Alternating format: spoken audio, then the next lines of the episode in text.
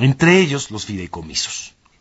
¿Qué pasó con el dinero de los fideicomisos que fueron desaparecidos por decreto y que se había prometido que iban a seguir fluyendo simplemente de manera directa los recursos a las personas beneficiarias?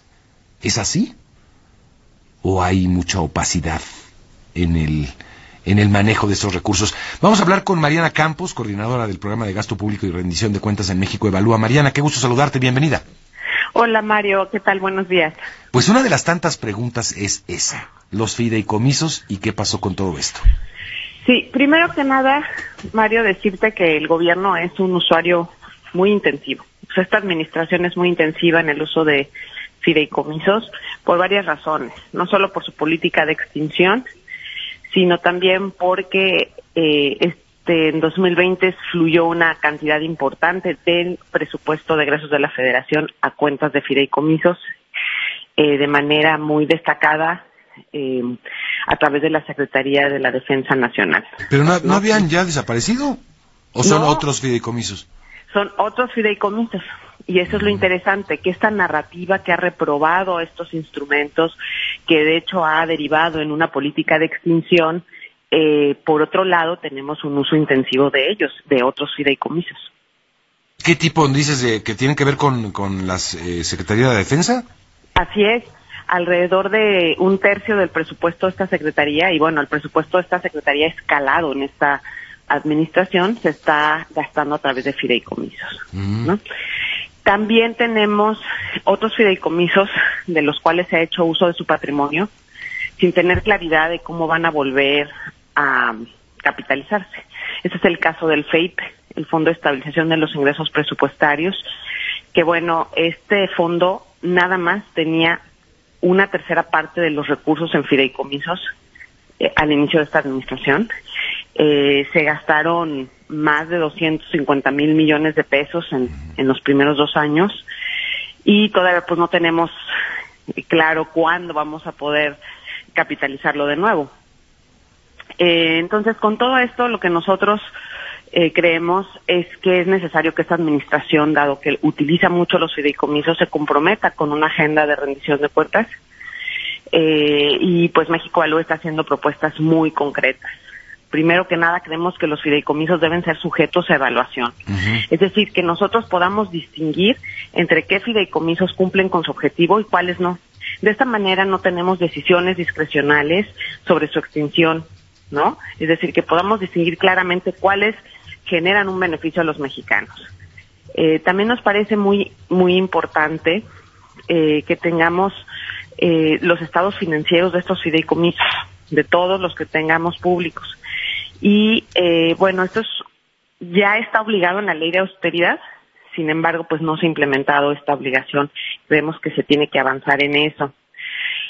por otro lado, queremos tener integrados en, bases de datos los fideicomisos totales que existen, porque el día de hoy pues no se encuentran concentrados en un solo sitio, ¿no? Tenemos información desperdigada, entonces necesitamos tener, digamos, un receptáculo de información que pueda ser eh, más fácilmente accesible, ¿no?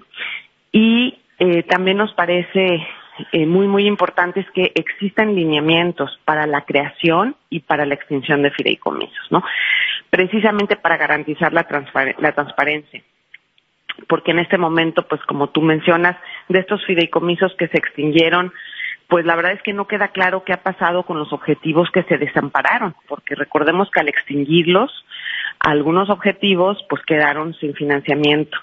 Ahorita ya se dio claridad, por ejemplo, que en estos fideicomisos eh, que estaban financiando eh, actividades relacionadas con el cine, con la creación de cine en México, bueno, esos ya van a tener un programa presupuestario, em, digamos, eh, en el presupuesto de egresos, ya se anunció ahorita hace algunos días con la presentación de la lista de programas presupuestarios que van a tener presupuesto eh, sin embargo, pues la verdad quedan muchos otros que no hay claridad y que sí es importante que haya una rendición de cuentas al respecto. Sí, quedan decenas, ¿no? Decenas de, de, fideicomisos que no hay todavía una claridad.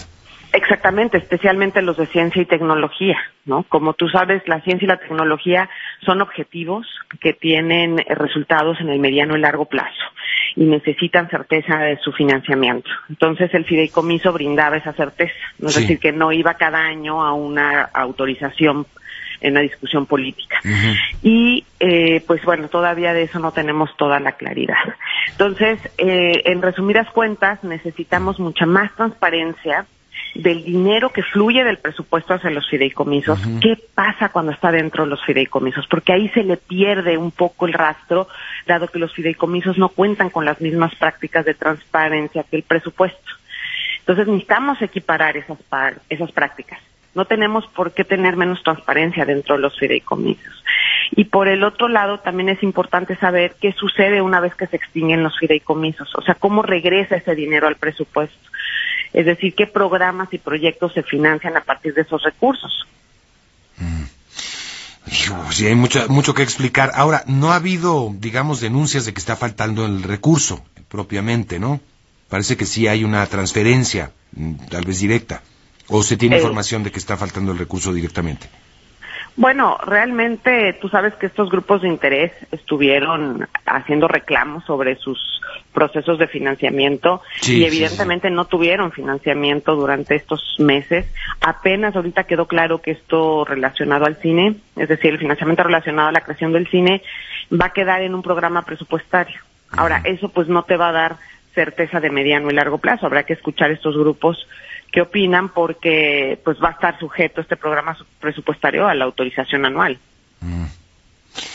Sí, está, está, está complicado ver que, pues, eh, Sí, yo creo que hay que seguir exigiendo esa transparencia, este, pero eh, estos fideicomisos que, mencionas de, eh, son de nueva creación, son, son recientes fideicomisos, o sea, una vez que, se decretó la desaparición de los que eran 109, ¿no? Fideicomisos, se crean otros nuevos para, para estar operando. No, no, no. Esos ya existían también. No, lo que pasa es que el gobierno tenía más de 300 fideicomisos al inicio de esta administración. Entonces no se extinguieron todos, ¿no? Mm, y, y sí, sí se han creado nuevos, pero eh, de los que se extinguieron, eh, en teoría algunos fines que se quedaron sin este financiamiento iban a ser financiados a partir de programas presupuestarios.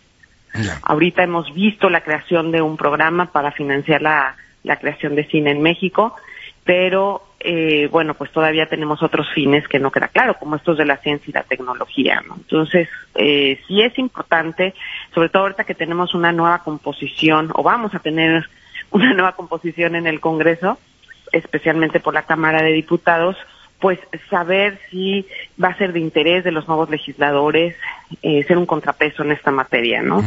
Para tener más transparencia del proceso de extinción, sobre qué programas y proyectos se han financiado con esos recursos, pero también para continuar con una agenda de rendición de cuentas que nunca ha sido fácil, Mario, en ninguna administración, pero todas las administraciones se han comprometido con acciones y los avances que hemos tenido han sido gracias a la exigencia de la sociedad civil y de alguna manera la voluntad política de algunos eh, de las autoridades. Entonces, creo que esta administración no debe ser la excepción. No porque haya construido una narrativa en contra de los fideicomisos, no los usa. Los usa, los usa de manera intensiva y creo que en ese sentido debe haber congruencia para eh, apuntalar esta agenda. Ya.